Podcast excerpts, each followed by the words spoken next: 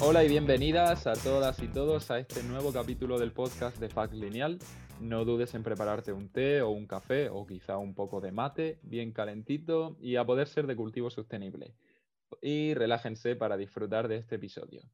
Por mi parte, bueno, estoy súper contento de seguir con vosotras, con Caro, Ana, Alex y sobre todo, hoy tenemos un invitado eh, que también es un compañero del máster, emprendedor, un gran incentivador y divulgador de la economía circular y creador de la Biblioteca de las Cosas Alo Club. Así que presento a Rodolfo, buen amigo, mejor persona. y nada, tenemos el maravilloso placer de haber podido coincidir contigo en este máster. Eh, y nos gustaría también de que nuestros oyentes pudieran escuchar de ti, pues quién eres, qué te define y, cómo, cómo, te describes ¿no? en el ámbito profesional. Muy buena, muy buena. La, bueno, la verdad es que es todo un placer ¿eh? estar aquí con ustedes que estamos, por un lado, estudiando semanalmente, mensualmente y estamos ahí siempre con este lado académico, pero está aquí eh, con esta conversación así más cara a cara, aunque sea virtual, para mí es un placer ¿eh? y estar aquí participando de este podcast en este episodio. Muchas gracias. ¿eh? Yo soy brasileño, ¿vale? Pero ya llevo ya 10 años viviendo en Bilbao o sea, llevo mucho tiempo aquí y, y, sí, soy un emprendedor, pero también soy músico de pasión y hobby, me encanta la música. Eh, soy una persona que, que, que, intento seguir aprendiendo con, con, la vida en el día a día y sobre todo con las personas también y creo que mi objetivo principal es ese, ¿no? O sea, seguir aprendiendo toda la vida, el lifelong learning, que se usa mucho eso, incluso aprendiendo a ser un mejor padre, a ser un mejor amigo, a ser un mejor esposo, a ser una mejor persona. Y la oportunidad que tengo con Alo Club, por ejemplo, es de intentar hacer de lo que sería mi, mi lado profesional, que sea algo que yo pueda aportar a este mundo y a esta sociedad de alguna forma, ¿vale? Algo positivo, algo como una solución diferente en una comunidad quizás. Entonces creo que aprovecho las oportunidades que la vida me han dado para intentar hacer algo positivo eh, para el mundo como un todo. Pues a tope, pues sí, porque, a ver, eh, viene muy a cuento del episodio que nos hables de Halo Club, porque la gente se piensa un poco, bueno, que, la economía circular a lo mejor eh, piensan en reciclar, ¿no?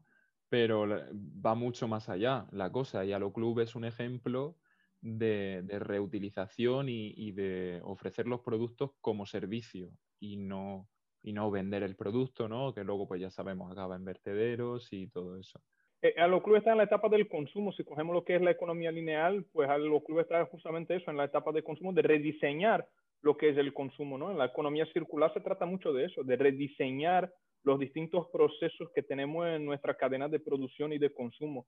Y Club trata de, de alguna forma rediseñar la etapa del consumo justamente para optimizar el uso de los productos a través de, de servicios.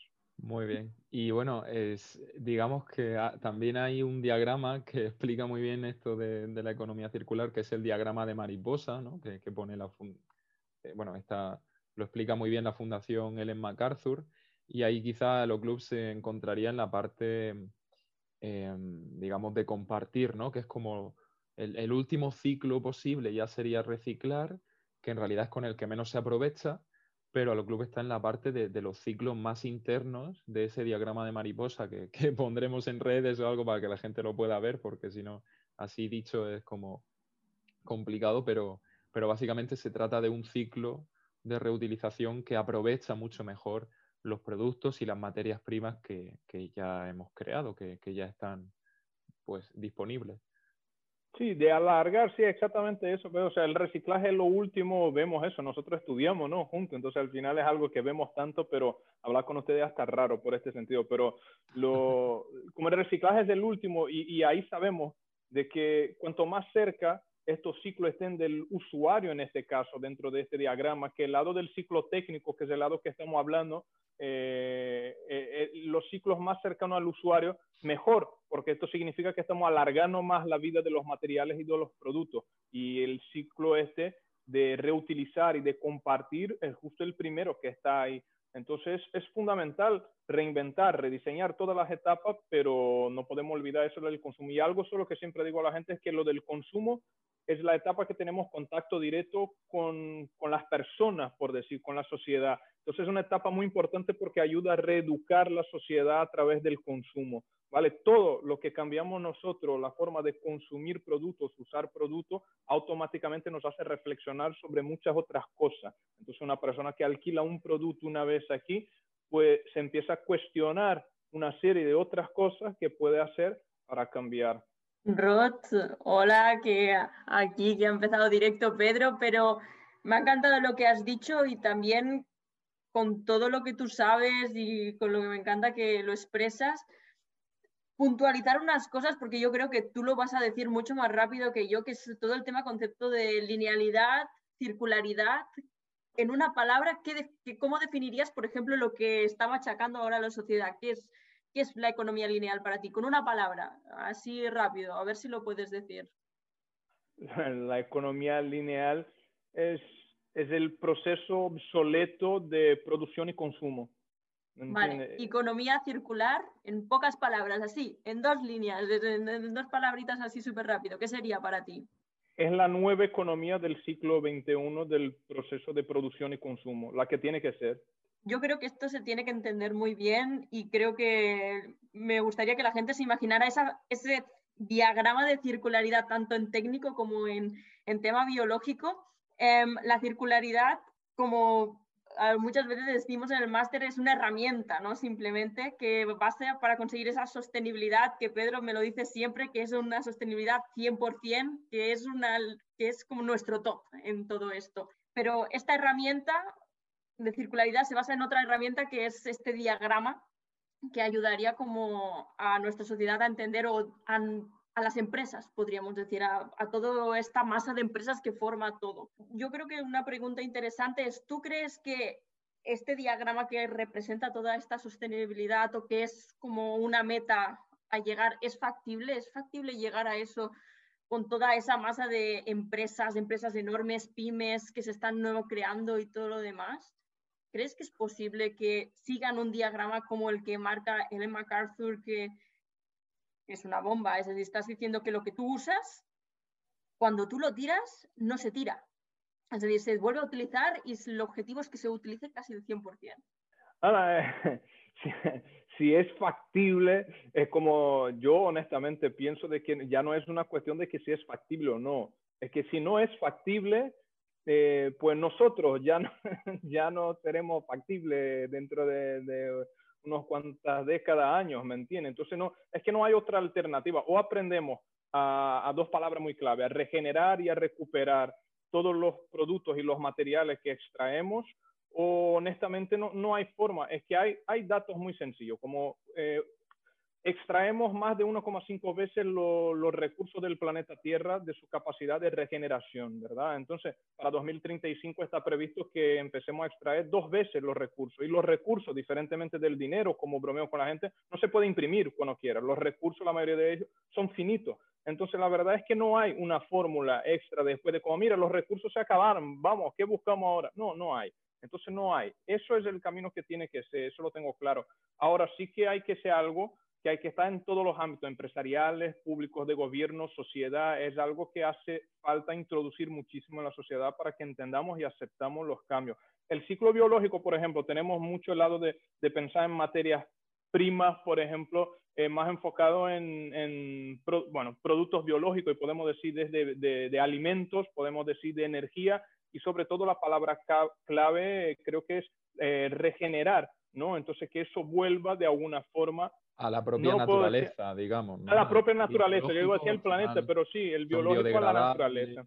Etcétera, Exactamente, Pedrito. Y luego... Algodón.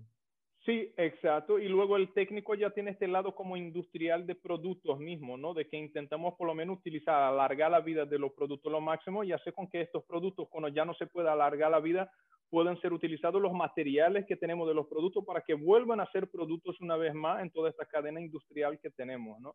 Y esto es el camino, o sea, tenemos que desacoplar la necesidad, que es lo que siempre hablamos entre nosotros, desacoplar esta necesidad de extraer más recursos para crecer más económicamente, que eso es algo que si mira los datos de los países desarrollados y los países, por decir, no, de, de alguna forma, pero hay una tendencia de que para crecer económicamente hay que extraer más recursos. No hay recursos, no hay recursos para que los demás países puedan ser desarrollados. Tiene que seguir la misma línea de raciocinio de países desarrollados, pero no hay recursos para eso. Entonces, como si es, un juego que no se puede aplicar las mismas reglas a todo. Entonces, no está bien, no está bien diseñado, ¿me entiendes? Porque no hay recursos para todo.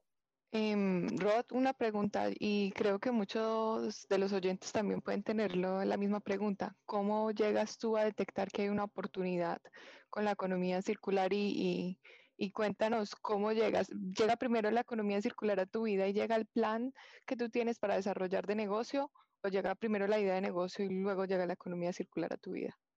Gracias, Carol. La verdad es que lo mío fue justamente eso. Llegó la idea antes porque la idea vino en 2011, en realidad, con un proyecto que tenía en mente que, que sería de intercambio de productos. En 2011 he estudiado un máster de Lean Supply Chain Management, que estudiaba mucho el Lean Manufacturing, por decir, ¿no? La optimización de procesos en una cadena industrial. Eh, pero yo soy una persona de servicios, entonces al final me quedé mucho con la cosa de, oye, y optimizar los servicios y darnos vuelta a servicios dentro de mucho, eh, música y tal, pero tenía el consumo en 2011 que me llamaba la atención de que consumíamos de una forma que no era, no era, no era lógica, no era eficiente desde nada. Y ahí tuve una idea de hacer una plataforma de intercambio de productos porque pensé, bueno, si ya no uso más este producto, no por el valor, pero simplemente porque ya no lo uso, puedo intercambiar por otro que otra persona ya no use otro producto. Pero bueno, he dejado la idea de lado en 2011, no, no lo he llevado a cabo, no sabía cómo gestionar la idea ni, ni hacerla una realidad. Y luego en 2016 empecé a conocer términos y cosas más de economía circular y empecé a rescautar un poco este concepto de qué puedo hacer por el consumismo, por así decir. Y ahí fue donde llegué un poco a la fórmula de que, bueno, alquilando productos, gestionando, ofreciendo el servicio así directamente al público, quizá pueda ser. Y he visto más que una oportunidad, he visto como una necesidad que pudiera intentar transformar en una oportunidad, ¿no? De, de esto, porque sí que es muy difícil, Carol, es muy difícil de, de, innovar y aún más así, como emprendedor chiquito, ¿no? O sea, una empresa grande, pues para innovar tiene más herramientas, por llamar, para aplicar, pero una persona a pie de calle, ni la gente confía en mí, ¿me entiendes? La, la, gente para pagar con tarjeta online con mi negocio es siempre un problema, porque, ay, no, pero no, no, no, no, no, te puedo pagar en efectivo. Y yo, no, pero a ver, cuando haces algo con una empresa grande, lo pagas de una tarjeta y tal, y conmigo tiene que ser distinto. Entonces, todo eso es una barrera, ¿no? De un emprendedor chiquito. Pero bueno, eh, dentro de esta necesidad he visto esto y estoy intentando transformar en oportunidad, porque todavía no es oportunidad. No quiero aquí ilusionar a nadie. ¿eh? Esa es una lucha diaria, ¿eh? pero sí, es, fue primero la idea y después la economía circular y ahí logré de acoplar las cosas y transformar en lo que es ahora. Sobre eso, eh, Rod, eh, quería preguntarte, bueno, ya un poco lo has dicho, que si, ¿crees que la sociedad está preparada para alquilar en su vida diaria, para pasar esa concepción que tenemos, ¿no? De que hay que poseer estos objetos que, sabemos que, luego al final de la vida pues no son biodegradables, tampoco es sostenible producir tanto, pues, por ejemplo, yo qué sé, producir un coche para cada persona cuando el coche pasa la mayor parte de, su vida útil, la pasa estacionado, ¿no? Eso no, no, no, tiene quizá mucho sentido. Y, pero, ¿crees que la sociedad está preparada para pasar a ese modelo de alquiler en el que no poseemos los objetos? Pero yo, como yo veo, es que la sociedad creo que está en realidad, en realidad, como preparada está, eh, ¿vale? Lo que honestamente no creo que hay es suficiente mm, oferta, porque el tema de oferta y demanda muchas veces es como el huevo y la gallina, una discusión muchas veces que se puede llegar a una conclusión, pero cuesta mucho. Eh, hace falta ¿no? más oferta de eso y la sociedad tiene una tendencia a aceptar y asimilar cada vez más. ¿Qué pasa? Que nuestra estructura de economía lineal está basada sobre todo en la venta, la venta de productos, ¿vale? Entonces, las grandes empresas eh, actualmente, y no les he hecho culpa ni nada, pero la estructura de estas empresas está hecha basada en la venta. Entonces, no, no, no van a cambiar porque tampoco, tampoco es fácil de cambiar una estructura que está entera creada basada en un modelo y tú cambiar de la noche al día, ¿me entiendes? Pero si empieza a haber más oferta de servicios de alquiler, yo estoy seguro, porque yo mismo estoy descubriendo distintos perfiles de personas que cuando me descubren me dicen, ah, qué bueno que así puedo hacer eso por esta razón o por la otra. Inicialmente pensaba que era sobre todo por un consumo responsable, pero hay de todo. Hay gente incluso que quiere, oye, ahorrar su dinero, ¿me entiendes? Como, a ver, que quiero hacer algo, quiero, o sea, hacer una fiesta o quiero probar una actividad o quiero hacer un par de agujeros en casa, pero no me quiero gastar este dinero de un producto completo, sino que el alquiler se ve una alternativa para realizar una actividad eh, ahorrando un cierto dinero que si no terminarás pagando por un producto completo, sea de segunda mano o nuevo, pero pagarás por un producto completo. Entonces sí que creo que la sociedad está preparada, pero hace falta más oferta y más incentivo de educación y más publicidad, bueno, más comunicación al respecto del tema. Pero bueno, yo soy positivo, eh, intento, intento. Voy a hacerte una pregunta así un poco que si quieres la puedes responder a medias, la puedes responder entera, lo que tú quieras, ¿vale, Rod? Em, el concepto que tú tienes esos productos, tú los tienes y tú los alquilas, vale, eso es lo que tú tienes ahora, hecho facto. Pero el concepto de que la misma empresa, la que te produce, sea la empresa que te, te da a ti, pero tú estás como alquilando, mm, tampoco alquilando, tú eres usufructuario de ese producto, ¿vale? Y tú puedes alquilarlo pero la misma casa se lleva todo, si se, para reparaciones, para otras cosas. Esta idea, que es un poco idílica, podríamos decirlo, pero hay entidades que lo hacen. Woody Phillips lo ha realizado en algunas de sus infraestructuras, lo ha realizado y parece que le resulta bastante bien. ¿Tú crees que sería una opción a gran escala? ¿Tú crees que a la larga podría ser una opción viable? Por ejemplo, sé que alguna vez lo has comentado, ser tú mismo un sistema logístico que facilita esta unión de business y cliente? Totalmente, Ana, tú, tú sabes mejor que nadie, ¿eh? vamos a ser muy sinceros, pero bueno, hemos hecho unos trabajitos ahí juntos y, y la verdad es que creo yo, honestamente, es como veo, ¿eh? y es que es, el medio que tiene que ser, porque aquí hablamos también de, cuando hablamos de economía circular, hablamos de, recuperar productos y materiales, ¿no? Entonces aquí entra un tema que es incluso la logística inversa. Entonces, para hacer con que estas empresas también de alguna forma estén recuperando estos materiales y estos productos, ellas tienen que hacer parte de esto, ¿verdad? Ellas tienen que hacer parte de todo este ciclo de alquiler eh, para que en un futuro también estos productos puedan volver a ellas, para que ellas puedan reaprovechar estos materiales que son productos que se vuelven materiales y que vuelvan a producir nuevos productos reutilizando estos materiales. Entonces hay, hay que involucrar a estas empresas también, pero ahí es donde digo del, del intermediario, que es lo que hemos hablado en nuestro trabajo muchas veces también, de que no, no van a lograr de hacer cada empresa productora, por lo menos inicialmente, en un futuro puede ser, todo puede cambiar, pero inicialmente hace falta hacer un trabajo más colectivo de varias partes para introducir eso a la sociedad, ¿me entiendes? Si no es, es un lío, es como, a ver, es como la, la, propia música, por decir, ¿no? Eh, consumimos música no de cada discográfica. Hay, aunque haya solo tres o cuatro grandes discográficas, hay una infinidad de discográficas eh, independientes pero nosotros utilizamos algunos medios que nos ayudan para llegar a estas discográficas y consumir las canciones de estas discográficas, ¿no? Entonces hace falta este trabajo, ¿vale? De intermediarios que entiendan el concepto, que es lo que intento hacer, de aprender el alquiler. El alquiler la gente cree muchas veces que es algo muy sencillo, tú le entregas un producto y ya está, y lo devuelves y ya está. No, hay un, hay un trabajo, hay un trabajo de mantenimiento, hay un trabajo incluso de explicación al cliente. El cliente que alquila alquila por un día o dos mis productos y es muy distinto del cliente que compra. El que compra tiene el producto por su vida y se va a dedicar horas, días en aprender cómo funciona, en que si usa así, si usa de otra manera. El que alquila va directo al grano. Él quiere el producto, quiere usar y quiere solucionar sus problemas o hacer su actividad y se acabó. Entonces, para agregar este valor que decimos de agregar valor en servicio, hace falta que sea un servicio de calidad. Entonces ahí es donde también intento enfocar un poco el tema de, del alquiler, trabajando con distintas partes, ¿verdad? Pero sin duda es, yo, yo creo mucho, por eso hago, por eso hago lo que hago, porque creo mucho que es parte del futuro.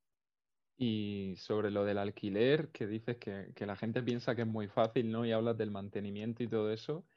Eh, sabemos también, bueno, que tiene algunas implicaciones, podríamos decir, a nivel económico y financiero de, tu organización como tal, porque no es lo mismo tú vender un producto, vendes una plancha y la cobras en el momento y ya te produce caja, ¿no? Que tú tener ese producto que ya no es una mercancía que tú vendes, sino que es un activo que es tuyo propio, que en realidad es tuyo de tu organización, con lo cual lo tienes que cuidar como tal y que lo alquilas durante un tiempo y claro, no, no recibes ese, ese, dinero, ese cash flow, no, no recibes ese, ese, flujo de caja inmediatamente, sino que es como más espaciado en el tiempo. A la larga está bien, pero de cara a tener cierta liquidez en la organización, a veces también me imagino que, que, implica, bueno, que, que se vuelve un poco difícil en ese sentido.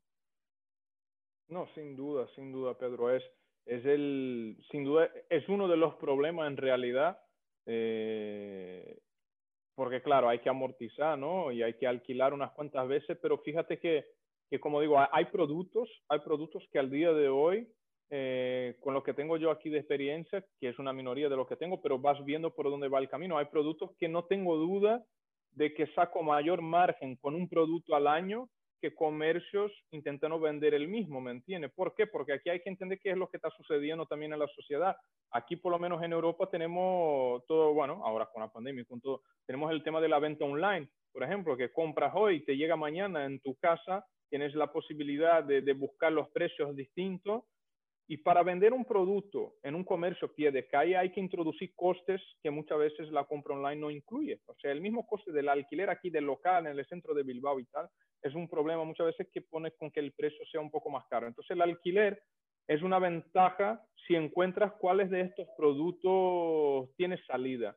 Pero la mayor, el mayor problema es algo que anteriormente he dicho que veo de forma positiva, pero que es el problema que es la demanda.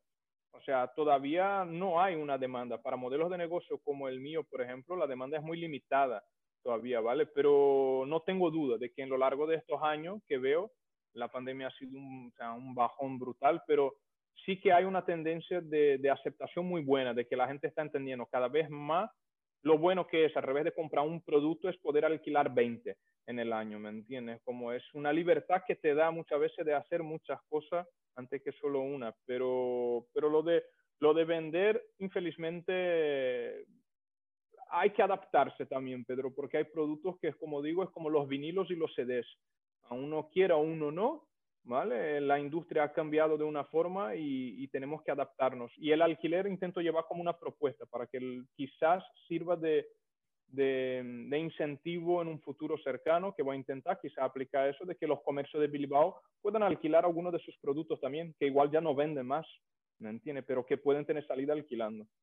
Yo aquí, quizás saliendo un poco del campo que tocas tú en Alo Club, eso soy consciente de lo que te voy a preguntar, pero es un tema que a mí me interesa y yo creo que es un punto muy grave y muy importante, que es el tema de cómo recuperas esos productos que ya están al final de su vida útil y cómo haces que las mismas empresas que lo han producido sean responsables a la hora de volver a conseguir esos insumos.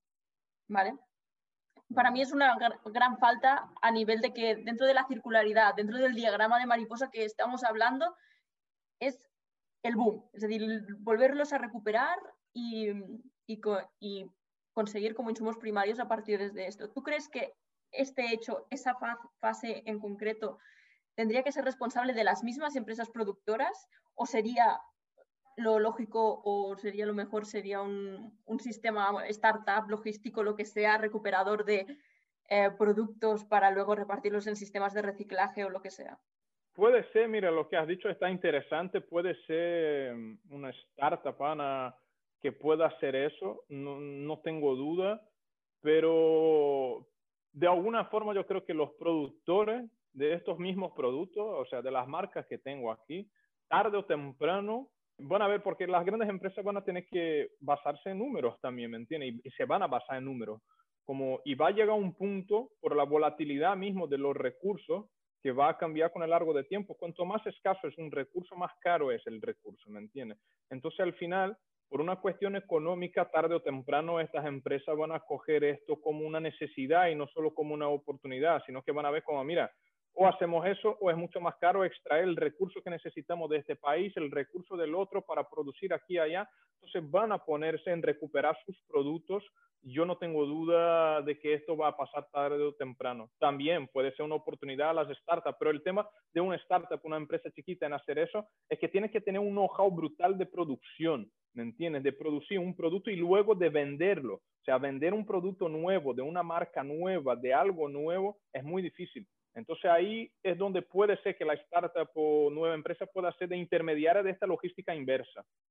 Si una empresa, por ejemplo, que vende taladros, hipotéticamente, que tú pones mucho ese ejemplo, esa misma empresa te está vendiendo o te dice claramente que recupera su producto al final de su vida útil y hace todo el proceso para conseguir el insumo primario para volver a producir ese producto, ese taladro, pero su producto cuesta más caro tú, como sistema o club de alquiler, tú decidirías trabajar con él aunque sabiendo que te costaría más caro, pero puede ser un valor agregado? Es decir, ¿tú harías ese esfuerzo para decir, esta empresa me vale? Yo intentaría hacer mi esfuerzo, pero aquí hay un problema también que vuelvo al tema que no es echar culpa, pero es que hay que trabajar con la demanda. No, hay productos, por ejemplo, y un ejemplo muy sencillo eh, que aquí puedo dar para que ustedes entiendan cómo es el tema del alquiler también. Traje de sur por ejemplo, ¿no? Hay trajes de surf que cuestan 80 euros, 90 euros y que sí que los puedo alquilar por 8 euros el día. Pero hay trajes de surf que cuestan 400 euros y que si pongo un alquiler de un traje de surf a 30, 40 euros al día, nadie me va a alquilar. ¿Me entiende? Nadie, nadie. Porque por 40, 50 euros se compran uno de estos de 80 de segunda mano.